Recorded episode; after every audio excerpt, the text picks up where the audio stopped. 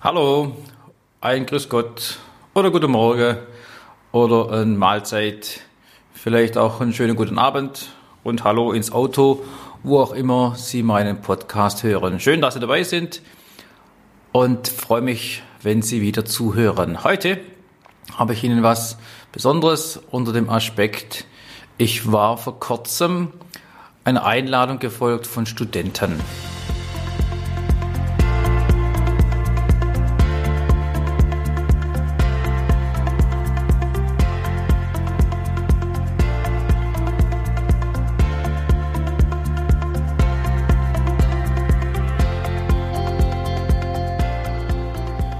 Mich eingeladen äh, und die machen gerade den Master an der Hochschule für Technik, Wirtschaft und Gestaltung in Konstanz am Bodensee.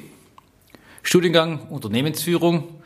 Die Vorlesung heißt, so haben sie mir es gesagt, Leadership und Coaching. Ich fand schon interessant, dass die so eine Vorlesung haben, denn äh, wo wird schon Führung und Leadership gelehrt? Aber gute Sache zu wissen, dass das auch den jungen Menschen mitgegeben wird. Also auch da ein guter Impuls für uns hier in diesem Podcast. Ja, warum die mich kontaktiert haben im Rahmen ihrer Vorlesung, hatten sie eine Aufgabe in der Innenstadt in Konstanz einen sogenannten Walk and Talk zu organisieren. Das Thema, was sie von ihrem Professor bekommen haben, lautete menschliches Leadership praktizieren. Klar, die Art von Einladung kann ich trotz meinem hohen Arbeitsumfang nicht ablehnen.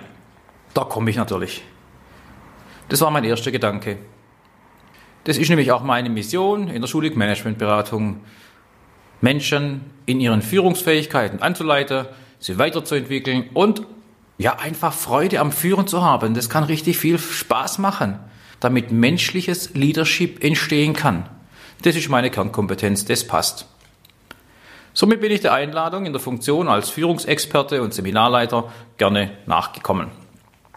Sie wollten jemanden dabei haben, der aus der Praxis kommt und viele konkrete Beispiele mitbringt, wie sowas im Unternehmen läuft. Und damit kann ich gerne dienen. Ja, aber das Ganze innerhalb von eineinhalb Stunden. Und schon liegt vor mir ein kleines Problem.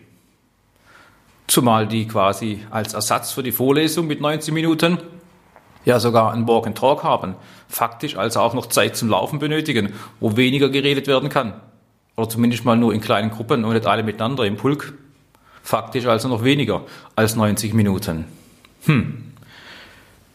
So wie ich vom Typ her bin, klar, habe ich mich entschlossen, einen Termin vor dem eigentlichen Termin zu machen und ein Stück weit die gegenseitigen Erwartungshaltungen abzugleichen. Aus Sicht der Studenten, aus Sicht des Professors, aus Sicht des dreiköpfigen Projektteams und natürlich aus meiner Sicht, um einen richtigen Blick auf das Thema zu bekommen. Ich bin ein Freund der Planung, der Vorbereitung, der Gründlichkeit und wenn es möglich ist, nichts dem Zufall überlassend.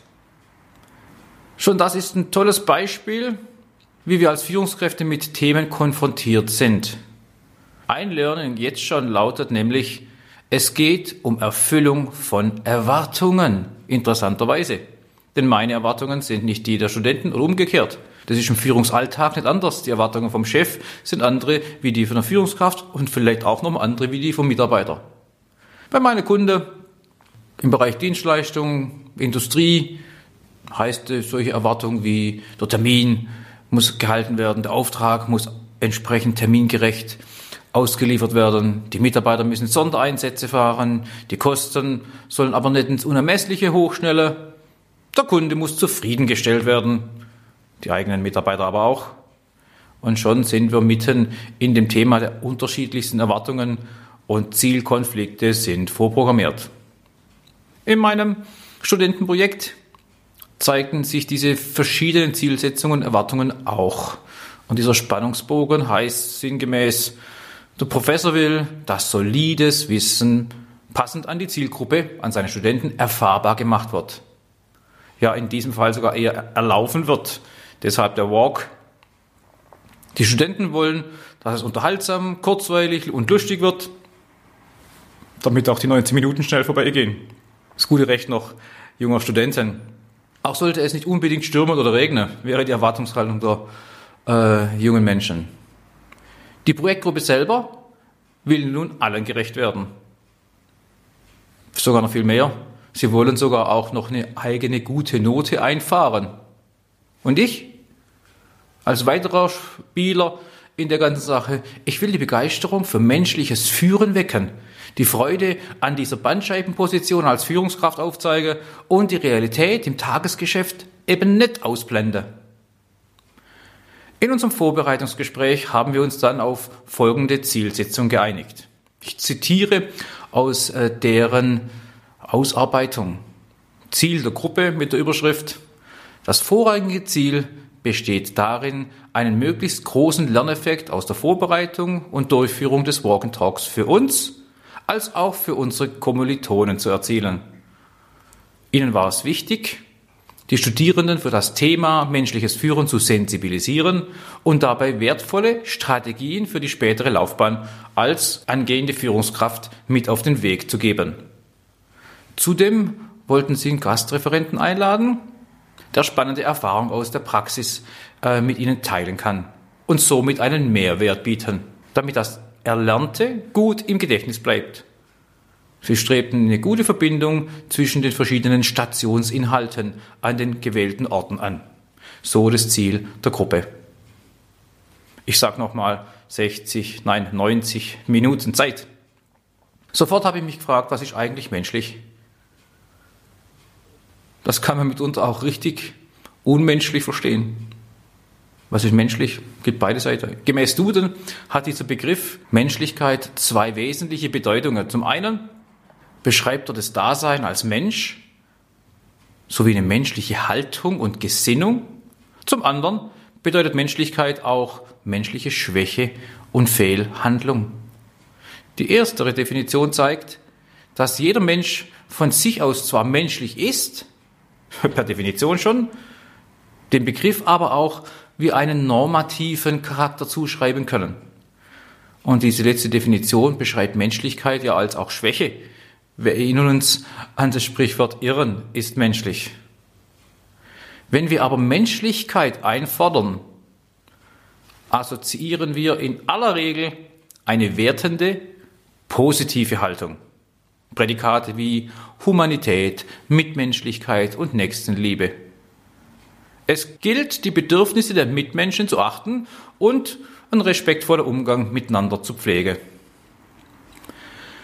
Zurzeit führe ich in der Funktion als Interimspersonalchef eines mittelständischen Industriebetriebs wöchentlich fünf und mehr Bewerbungsgespräche. Auch in meinem früheren Arbeitsleben als Abteilungsleiter, Personalchef oder Geschäftsführer habe ich über 1000 solche Gespräche als Arbeitgebervertreter geführt. Ich führe darüber kein Buch mehr. Habe ich früher gemacht. Aber eins kann ich berichten. Ich stelle häufig den potenziellen Mitarbeitern, die wir in den Bewerbungsrunden haben, eine wichtige Frage. Wie muss Ihr zukünftiger Chef, Ihr neuer Vorgesetzter sein, damit es ein guter Chef ist? Und es ist bezeichnend, was hier als Antwort kommt. Das Menschliche ist fast immer dabei. Ich bohre noch mal tiefer. Attribute wie offen, ehrlich, authentisch, freundlich, äh, kommunikativ, empathisch gehören zu den Top Ten der sogenannten Soft Facts für die Anforderung an einen zukünftigen Chef aus Sicht des Mitarbeiters. Ich will das jetzt nicht werten oder auseinander dividieren. Da gäbe es viel zu sagen. Manchen Podcasts haben Sie das ja auch schon mitbekommen aber das sind die artikulierten Erwartungen von Bewerbern und später auch die Erwartungen von eingestellten Mitarbeitern. Das ist doch bezeichnend, oder? Ja, sogar verwunderlich. Das wollen Mitarbeiter in allen Hierarchieebenen, also mit oder ohne Personalverantwortung. Sie wollen menschlich geführt werden, menschliches Leadership praktiziert haben. Jetzt darf ich mal so kurz ein paar Thesen in den Podcast-Raum werfen. Warum wünscht man sich das eigentlich? Ich sage nur, menschliches Führen wird erwartet, weil es nicht praktiziert wird. Menschliches Führen wird gewünscht, weil man unmenschliches Führen erfahren hat. Menschen wollen menschlich geführt werden, eben im positiven Sinn. Interessanterweise stimmen diesem Wunsch meist alle zu. Aber da besteht genau die Gefahr. Jeder definiert auf seine Weise, jeder hat seine Vorstellung, was er meint, wenn man menschlich ist und wenn man vor allem menschlich geführt werden soll. Auch die Studentengruppe wurde vom Projektteam befragt. Ich habe es noch gut im Gedächtnis, was sie in so einer Blitzumfrage äh, an ihre Kommilitonen spontan als wichtig und wertvoll aufgezählt haben. Mit Menschlichkeit verbanden sie Werte wie Offenheit, Nächstenliebe, Vertrauen, Verletzlichkeit und Empathie. Das haben sie gesagt. Bingo. So falsch liegen wir also nicht. Jetzt bitte erwarten Sie von mir nicht, dass ich eine Definition liefere, was menschliches Leadership mit sich bringt. Was ich aber anbieten kann, ist die Sensibilisierung für menschliches Führen. Ich will das in diesem als auch in den folgenden Podcasts beleuchten und zwar ganz konkret. Dazu verwende ich zunächst mal vier Dimensionen, die die anspruchsvolle Bandbreite vom menschlichen Führen aufzeigt. Das sind beileibe nicht alle, aber sie werden deutlich machen, worauf es ankommt, um dem Anspruch, den Erwartungen näher zu kommen. Ja, in diesem Podcast, in dieser Podcast-Reihe setze ich der Einfachheit halber menschliches Leadership mit menschlichem Führen gleich. Wenn das auch nicht ganz richtig ist, aber die Richtung stimmt, das reicht mir schon mal. Ich präsentiere also Ihnen vier Spannungsfelder mit ihren Polen.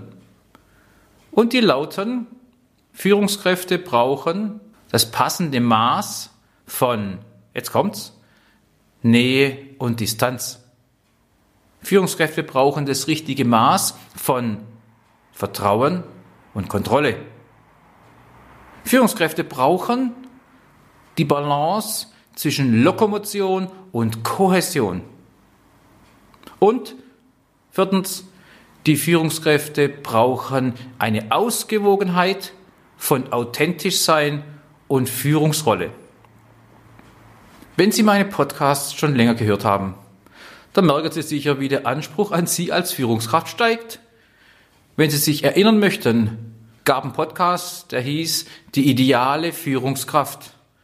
Ich schicke Ihnen nochmal hier den Link ähm, zum Nachhören. Es ist die Podcast-Folge Nummer 9. Auf der Homepage finden Sie das ganz schnell oder in den bekannten entsprechenden Medien, YouTube, ähm, Spotify und Co. Schon dort habe ich bei dieser Podcast Folge 9 gesagt, sie gibt's nicht, die ideale Führungskraft. Das ist schon klar. Aber nur weil wir das nie erreichen, brauchen wir nicht die Führungshände in die Schoß legen. Im Gegenteil, sie wollen hoffentlich wachsen als Führungskraft, sich weiterentwickeln, sie wollen besser werden. Ja, gerne helfe ich mit fassen wir für heute kurz zusammen. Menschliches Führen wird schon bei Studenten thematisiert. Gute Sache.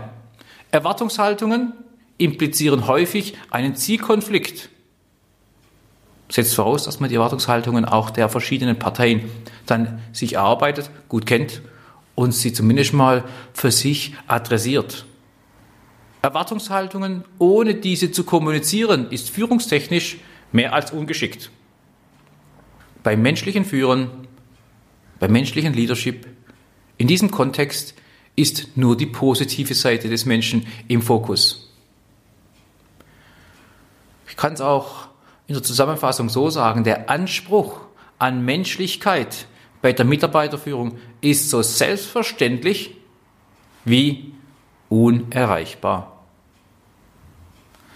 Der Ausblick auf die nächsten Podcasts bedeutet für Sie zu erfahren, dass Sie als Führungskraft einen Verhaltensregler nutzen können, den Sie zu stellen haben, auf das passende Maß im konkreten Kontext. Ich liefere Ihnen Impulse auf die Frage, wie viel Kontrolle muss man denn ausüben? Oder schenken wir dem Mitarbeiter unser Vertrauen? Wie viel Nähe zum Mitarbeiter darf ich zulassen? Beziehungsweise wie viel Distanz muss ich wahren? Also Schalten Sie die nächste Woche wieder ein, wenn Sie es interessiert. Ich freue mich auch, wenn Sie die Podcasts und damit mich weiterempfehlen. Tut mir gut, gefällt mir. Es sollen nämlich noch viele Führungskräfte, viele Chefs oder Abteilungsleiter mitbekommen, was menschliches Führen bedeutet und noch mehr, damit menschliches Leadership praktiziert werden kann. Es grüßt Sie bis zum nächsten Mal, Ihr Stefan Schulig.